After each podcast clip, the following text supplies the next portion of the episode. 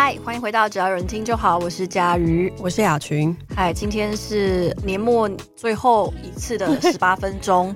对，我刚刚突然意识到，这其实是最后一次了。对，然后安 PD 就问我们说：“哎，我觉得可以聊一个主题，就是如果这是这个世界上最后的十八分钟，你们会想要干嘛？”离开这里，对，我们 会立刻拒绝他说，不论那是什么，都不会是录 十八分钟的 podcast。对对，对，就是我们会离开这里。好，那今天的节目到这边了，拜拜。好，我们聊一下，就是年末要干嘛？因为最后了嘛，对，就是年末要干嘛，跟最后更新一下我们的近况吧。其实节目要就是决定要收播之后呢，也收到陆陆续续蛮多人的一些回忆，一些回忆，尤其是我自己觉得比较惊讶的。当然，陌生的听众的部分是一个，但是我比较惊讶的是，我身边蛮多认识的朋友有在听。我也是，就真人有在听，但大部分都不是特别熟的朋友，对，可能就是默默远远关心，但是是认识的人，对对对，那种感觉。然后我非常惊讶，因为还有不少人是跟着自己的亲朋好友一起听。比如说，我有个朋友是，他在敲我说：“那个节目要结束。”然后他就，因为他听这个节目之后，他老婆跟他一起听。OK，那他老婆是完全不认识.可是他老婆就是在在他的身边一直被推坑，念我的名字。哦，我想听到佳瑜哦，佳瑜 怎样怎样，就会一直在他身边讲。他 们应该有来，他们应该有来，对对对。然后他甚至还在。我们宣布官宣节目要结束的时候，就是他们在家里听，然后他老婆大崩溃，然后他就侧录他老婆 大崩溃那个语音传给我，我说我要传给你，对，然后我就听，我就快要笑死。这应该这可以放出来吗？因为就是一些。我不知道，那我就觉得哦，默默蛮受震撼的。然后我还有一次是我当面跟我的一位听众讲，因为我们刚好聊到他是我实习咨询的个案之一。那最后一天的时候，他就稍微问起了，就是啊，我未来的规划。然后我想说，我好像没有办法在这边瞒着他。讲这个，然后马上隔天就 对，就好像有点奇怪，所以我就有跟他说啊，那其实节目应该会做到今年，然后他就大受打击，就是他好像陷入一个失语症的状态，而且是在智商完之后吗？呃，对对对对对，就是一个很很感谢我，然后他就说这样，他当下真的讲，他说我我我还是给你的卡片，就是祝你们的节目越来越好之类的，然后我就说哦，OK，对，然后嗯。就是有一些人可以看得出来，他是真的很喜欢我们的节目，然后非常的激动，就是眼眶带泪这样子。对，然后我都会觉得好好不可思议的感觉哦。我也是，然后但是我在就是自己的直播上面讲这件事情的时候，我觉得我的就是看我直播的朋友们很棒，就是有些人马上就回了，真的是我一讲说节目其实就做到今年，然后大家就什么什么竟然到那马上就有人说啊。果然七十九块是不够的，七十九块是绝对不够的。我觉得你真棒。呃，我想一下，七十九块可能。我不知道，我觉得我以我们现在收到的量来说，七十九块当然远远不够，但可能要七百九十块才够。但我就觉得七百九十块，可能因为你他妈太多了，是不是？因为毕竟一般的外面的媒体那种做的要死要活，像报道者，他们一个月的最低好像也就三百块、两百块，所以我有点难想象。我想叫别人，你如果有这个七百九十块赞助这个节目，你还不如去赞助报道者吧，各位啊，你各位的。对，反正总之我觉得收到这些回复，就不管是私信那个我们的。节目的账号还是私信我们个人，我其实都收到蛮多蛮惊讶，原来你真的在乎 的一些讯息。嗯嗯嗯嗯，对。还有人说还可以加吗，我我可以再多那个，就是付一点钱这样。对对对，太太难了啊！就是这个，我就是真正的在做。我其实我觉得，不管是 Podcast 也好，还是 YouTube 也好，应该做的人、投入的人都比大家看到的多，非常非常的多。其实我觉得大家也知道啦。就是不然就不会有人马上就说七十九块果然不够，七十九块是真的不够，而且是七百九十块应该勉强有。而且大家还记得吗？之前有很多就是听众就问我们说，哇，好难想象你们怎么有办法同时做代理商，同时做 podcast 哦？结论就是不行，做不到啦，做不到，做不到。没有，反正关于节目结束的详细的一些什么，我们 live podcast 可能会多讲一些吧。对，那当然，关于节目结束之后，因为有很多人是觉得非常的可惜，就是包含像我自己的职涯咨询的同学也好啦，还有一些以前的老朋友也好，然后呃，我就有说有我我会那个就是尝试再做一个我自己的节目出来，但其实关于说，假设我真的想要再做一个 podcast，它到底会是一个什么形态的节目，跟它存在的意义价值是什么？其实还是想了蛮多的，因为包含我本人。人就真的只会出一张嘴，所以我的技术能力是相当的不足。那以及就我真的是一个很懒惰而且执行力很低的人，虽然大家可能都不太相信，所以我一直很希望我可以找到我的生命中那个愿意拿鞭子打我的人。就是他会一直拿鞭子抽打我，或者是一直会帮我 booking 好任何所有会议时段或是录音室，然后就是会一直 cue 赶快过去。我我还在找这个人，如果你是这一个人，那个、请私讯我。对，如果你是这一个人，不行啦！我才刚刚跟大家讲说，不行太兴奋，不行太兴奋。现在大家在听的人不可以兴奋，不可以不可以给我兴奋哦。对，我真的好需要这样的对象。大家到底都怎么样？就是拥有那个十足的执行力跟续航力。我个人是真的没有。但不过我还是有稍微想了一下，但我自己觉得，嗯、呃，如果想要作为一个真的靠这个节目而生啊，全职的创作者这件事情，我是觉得稍微有点远了一点，吓我一跳。对，我有点难想象，就是一方面我自己偏好的创作形式本来在这个市场上它就是很难获利，跟有一些事情为了获利要做的一些让步。老实说，我本人做的蛮辛苦的，对，应该有点难吧。就是做得到，但是会胃痛，最后我就是会到处找人愿意接三千块、五千块帮我做，但是这个是不行，创作者是没有办法做这件事情的。所以我觉得还是会在这条路上努力看看。但是如果录 Podcast 的话，它对我来说更多的意义跟价值，可能还是会来自于好好的把脑中。想到跟感受到的东西整理出来，然后分享给大家。我自己的感觉是，雅群在做，不管是做节目或者是做直播的时候，其实你相对来说比较重视的是跟人连接的那一部分吗？也不算是啦，就是只是因为在录节目的时候，突然又觉得要讲一些那个 live podcast 要讲的话。但是我其实在自己的直播里面讲过，就解释在我脑袋里面这个节目的主持人其实是有工作分配或结构的。嗯，然后我的确比较在乎跟人家连接的部分，但是在结构上，我会希望如果家瑜有抓节目的主轴或者主题，我会很希望家瑜把那个主题给讲清楚或讲完。嗯，所以就会。尽量呃，也不是配合着说，但就是比较可能大家会感觉我讲的比较少，或者是表达的比较模糊这样子。嗯，然后相对之下，我也是就是比较喜欢透过这个节目跟人家连接，没有错。嗯，就是包括我现在自己在做直播。我也讲了，就其实想法跟就还差不多，就是我从来没有想过要当一个 大 streamer，也不太可能。但是透过直播，算是我自己的压力的抒发跟认识新朋友的方式。哦，对对，我觉得这其实是蛮好的方式。我觉得作为任何形式的内容创作者，In the end 应该都还是会蛮期待透过这些内容，嗯、而不是透过不只是透过本人，是透过这些内容实际上去跟人连结。因为我自己也觉得说，其实我的节目在听的人也有我非常非常熟的朋友，就是除了有那种比较不熟，也许有几面之缘的远远的朋友，其实有非常熟的朋友在听。那他是说，好像我的感觉是透过听这个节目，感觉变得更熟。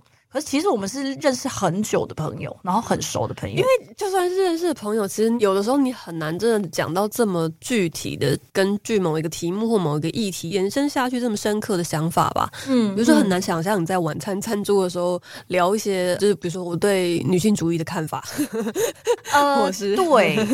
哦、呃，话说我最近在看一本书，叫《史丹佛人际动力学》，应该是这样的名字。嗯那里面其实就讲到说，如果你想要跟人建立比较深刻、稳固的连接，嗯，其实你就是要愿意去尝试讲比较深刻的东西。嗯，但是在一般情况下，大部分的人是不会谈这个。对，就我我们会觉得风险比较高吧？对，风险比较高，因为它里面你两个人都必须要适度的揭露真实的自己。对，然后在这个真实。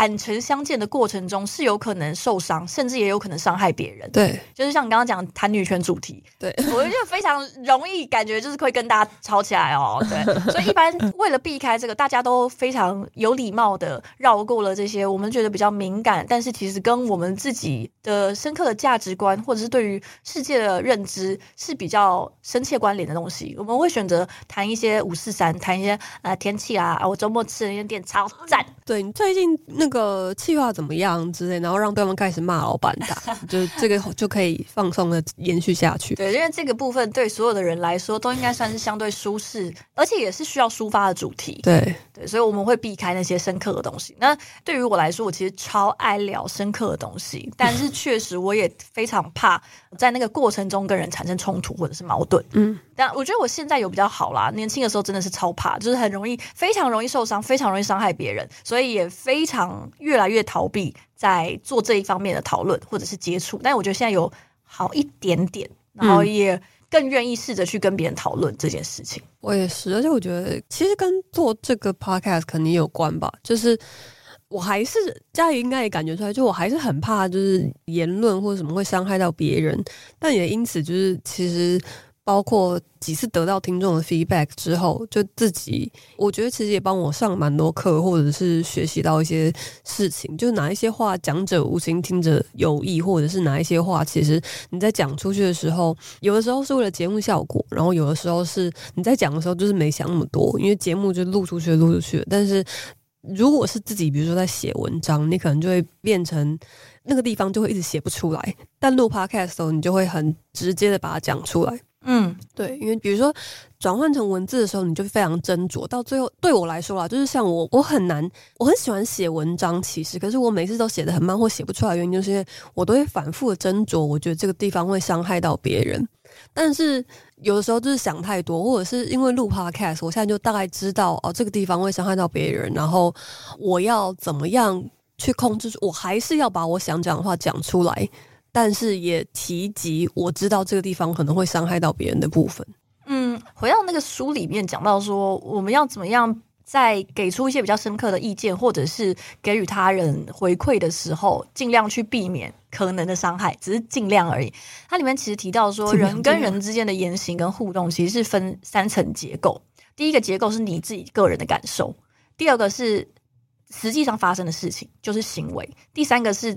对方做出这个言行的动机或者是意图，但是正常的情况下，当你在发表你的一些，尤其是给予他人回馈的时候，比如说像雅群刚刚讲，就是我们可能在 podcast 上面，我们讲了一些话之后，会有听众针对我们讲的事情给予回馈嘛？嗯、那有时候其实蛮吓人的，对，有时候其实蛮吓人。然后他们就会讲说。这个回馈本身不只是在 Podcast 啊，在任何时刻都受用。就是你应该要点出的是，实际上发生的那个行为是什么，实际上讲出来的那句话是什么，以及你个人的感受是什么。嗯，但是不可以越线去讨论他人的意图。嗯，他觉得是禁止的。就他可能会说，雅群在那个节目上讲到的这句话，我听了觉得很开心。但是如果说雅群在那个节目上讲的某一句话，我觉得你真的是很用心的 去为所有的女性发声，我感觉很开心。那其实这个部分当然它是相对正向，但你可能还是会觉得啊，其实我没有那个意思。那这个是正向的时候，你可能都还会一头雾水。如果是负面的时候，你就会让你觉得很不舒服。比如说佳宇上次在节目上讲到那个某某某，我觉得你完全就是怎样怎样怎样。啊，非常的自我中心，而且非常的什么什么，我觉得非常的不快，我非常的不满意。那这个部分就是可能是过度联想了，那也有可能是真的，但只是说，当你尝试要给予一个比较好的回馈，even 它是负面的形式的时候，你都不应该要越线去讨论他人的动机跟意图。嗯，对。那这样子的话，他就会比较容易。当然，他还是有可能因为你说我觉得很不开心。而有防备心，但是这个会比你直接跟他讲说，我觉得你讲这一句话就是表示你是一个怎样怎样的人，你那个时候一定都在想什么什么什么，更容易被接受跟吸收，才是有用的回馈。对，对，然后就说书里面的作者就说，这就很像是在打网球，两个人打网球，然后中间那一条线。就是那条线，就是言行本身。那你呢？基本上你只能够只可以在你的网回球。然后话说，我看到这边的时候，我快要笑死，因为他说，你可以想象，就是你总不可能去别人的网子，就别人的那个球场的地方回他的球吧？嗯，对。他讲的意思就是这个，你不能够越线，然后你只能够就你自己真实感受到的部分去讨论。那当然，你的感受绝对不会是错误的，因为那个对你来说是非常真实。他当然可以去表达说，哦，他那个时候会这样做是因为什么什么。但他不可以说哈，没有，你才没有觉得难过吧？你 怎么可能难过？那么好笑哎、欸，那个对对，那这本身就这件事情本身就不合理，或者说，哎呦，哪有那么容易生气？爱生气？对，那那这个部分其实也是他越线了，因为他就是在否定你的个人的那个呃感受，感受。对，那个这个部分就会是他的越线。所以他是说，当然，我觉得一般情况下我们可能很难把这个真的放进去，但是他就是讲出了这个人跟人互动的三层结构，就是分。想给大家，就是不管你是在做任何的创作也好，或者是你想要给予任何的创作者回馈的时候，要注意一下。那回到就是当这个节目 结束了之后，就佳宇刚刚有说，上次也有说会开一个 podcast，但时间可能还没有很确定。我其实那个时候就超纠结，因为我从大概。我知道这件事情应该是两周甚至一个月之前，然后拖到现在，我拖拖拉拉都还没开始做。哦，你说你决定要做这件事情？对对对对。OK。一开始我就是在那边五四三在想说，啊，节目名称啊，然后我又要做什么啊，就想了很多个，但是都没有落地。然后我就当下真的非常讨厌自己，因为我是那种脑中有非常非常多想做的事情，但是最后、就是、都是这样啊。对，但最后就是会这样的人，就就 什么都没有下下来。所以后来我就决定。不管了啦，我我决定先做，所以我就先发给我朋友，就是我就先发给就是我的洛丽塔好友，就是竹轩小姐，我是跟她说，竹轩，我想要请你帮我设计新节目的视觉跟节目的呃名称，这样子，就是有有点应该就算 logo 一样的东西，然后我就先跟他谈好我所有的需求，因为我就觉得我这个钱丢进去，我就一定会用，所以我决定要先开始来做这件事情，无论如何。嗯然后我就先做了，然后也找了想说找了第一集要录音的来宾，就想请红丹来录。但后来我就觉得，天呐，我真的他妈太天真了，因为我跟荷兰的时差是七个小时，嗯，七个小时是一个非常不友善的时差。就是如果你要远距离的话，我个人建议是大概，我觉得十一到十三左右是 OK 的。那这个七八小时基本上就是先分手。哎，我们跟温哥华差几个小时？我不知道哎、欸，因为我跟如果我跟 Vicky 远端录的话，就是他的晚上，我的下午，就是我的一我的下午一两点，然后他的晚上十一点左右，就是还 OK。就如果假日的话，可能是稍微还好。对，因为像平日，我想要跟红丹配合，我说那我可以等你下班之后。他说哦，那时候台湾大概三点可以吗？啊，我好像不太行哦，三点就是有点太夸张了。所以呃，要不然就到假日。可是假日也我也不希望大家都为了要录音这件事情，可能一整天的行程会从中间很突兀的被打断。对，但总之我们，吧 你说他当天为了要这个，他就不能去爬山这样子哦。如果是他本来就去爬山，那当然不要啊。对啊，这个有点困扰。但总之我们找到了一些他可以远端工作的日子，然后就会变成是我的傍晚，然后他的白天，大概类似这样的时间，对对，对，就会比较比较合理一点。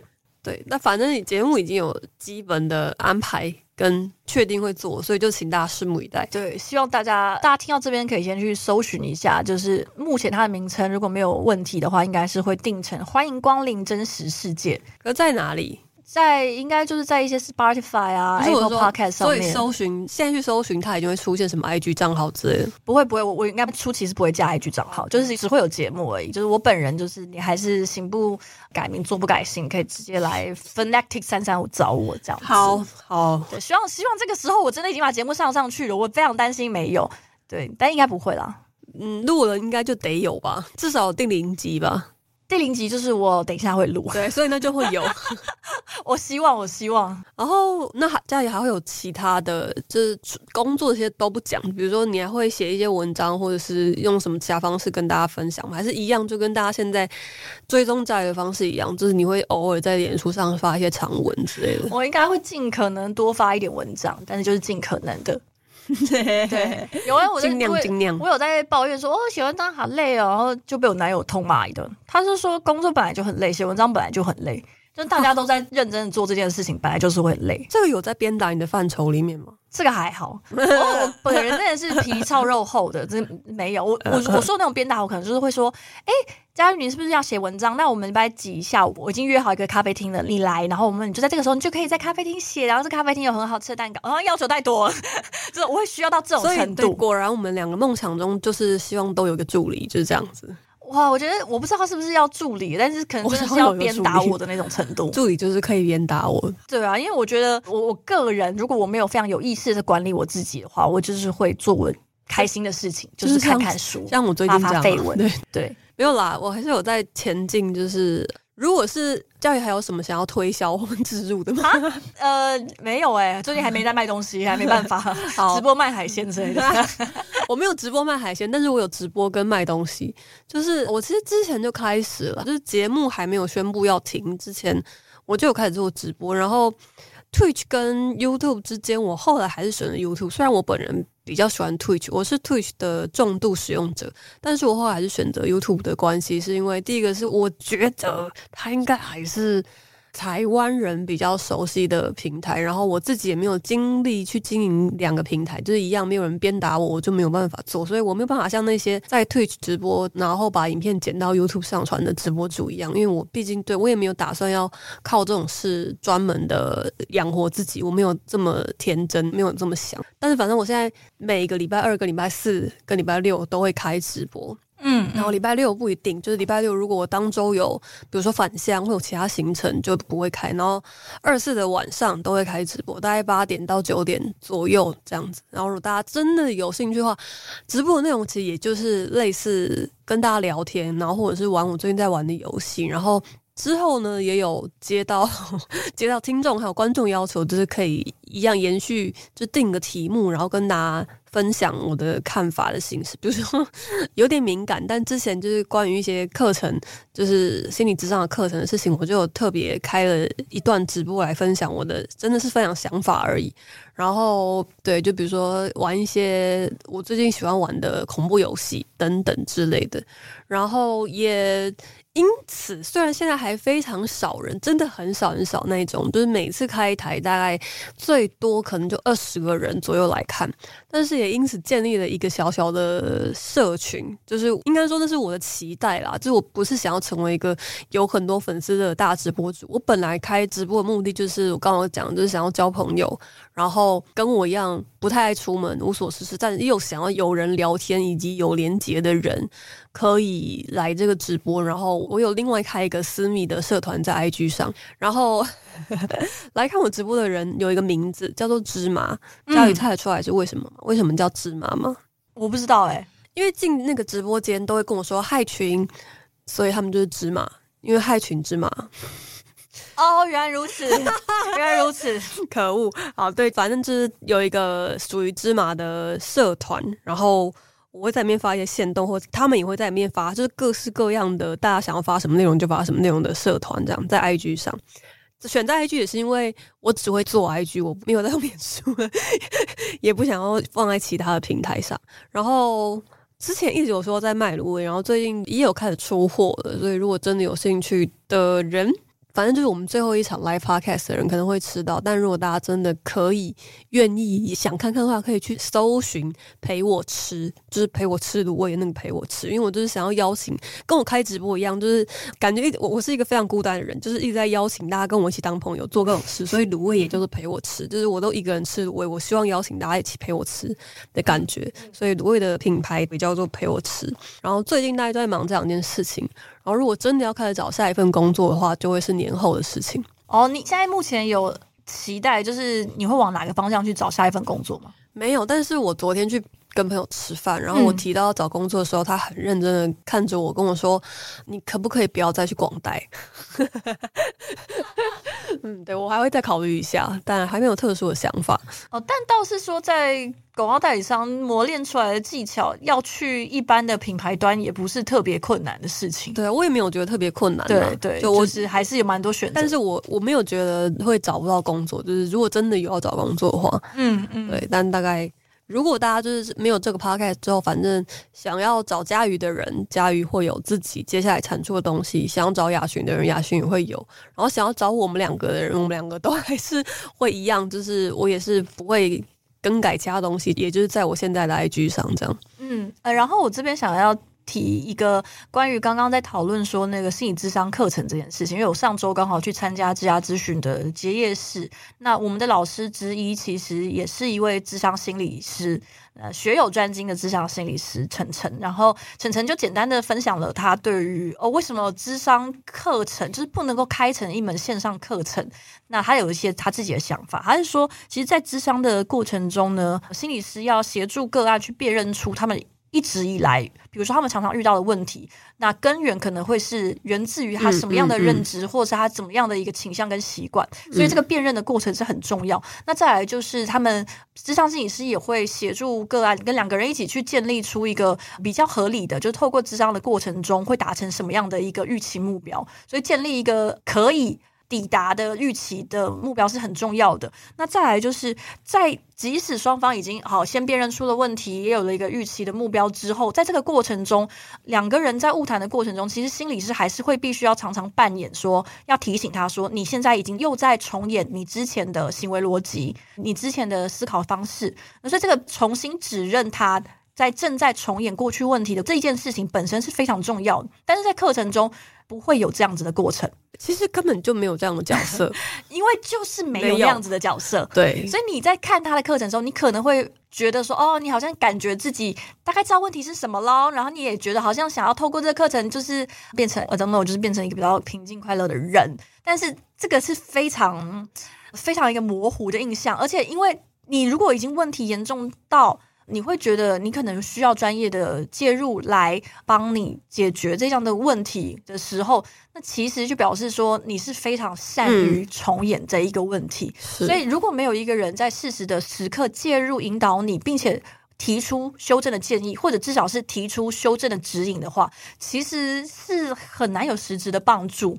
以及智商心理师的存在，它还可以协助你去把你现在的这种修正跟你的行为可以调整的方向类推到你的生活中其他的层面里面，嗯，就不会只是你知道单点式的。所以智商心理师的身份在这样子的过程中是很难被省略。那这也是为什么智商心理师对于这样子的课程就是比较偏不置可否的原因。但我觉得他们没有到都很反对，因为无论如何，他们都会是希望大家能够。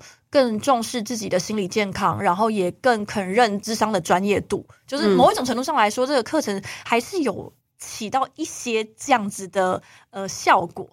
对，嗯，我在直播里面就有讲，我就是作为一个，因为我也不是心理师，但我是作为一个有超过一百个小时智商经验，然后并没有成功找到平静，还没有成功找到平静的一个角色来，就是在直播里面分享我的感受。那其实就是相对教育刚刚讲的。感觉是一样的，就是作为一个被咨商的个案，就像刚刚讲的一样，其实包括我的背景，或者是我随时在咨商每一次咨商不同的状态，其实我觉得每一个个案的状态起落跟变化都非常大，你很难用一个不动的，应该说我很难想象你用一个不太会去改动的教材或是一个课程的方式，真的让一个有。咨商需求的人达到平静，或者是他需要的帮助。那我自己觉得，其实这个已经到了有点危险的程度。嗯，因为我很难想象，当你受到某一些